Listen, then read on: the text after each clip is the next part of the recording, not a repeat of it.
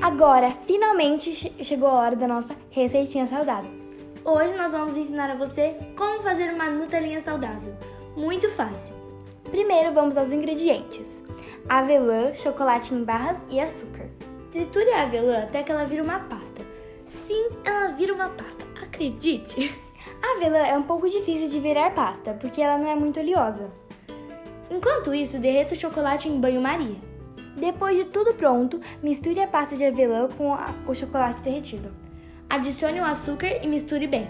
Coloque o açúcar a gosto. Pronto, agora é só se deliciar. Olha, pensa num negócio gostoso! Ai, ai!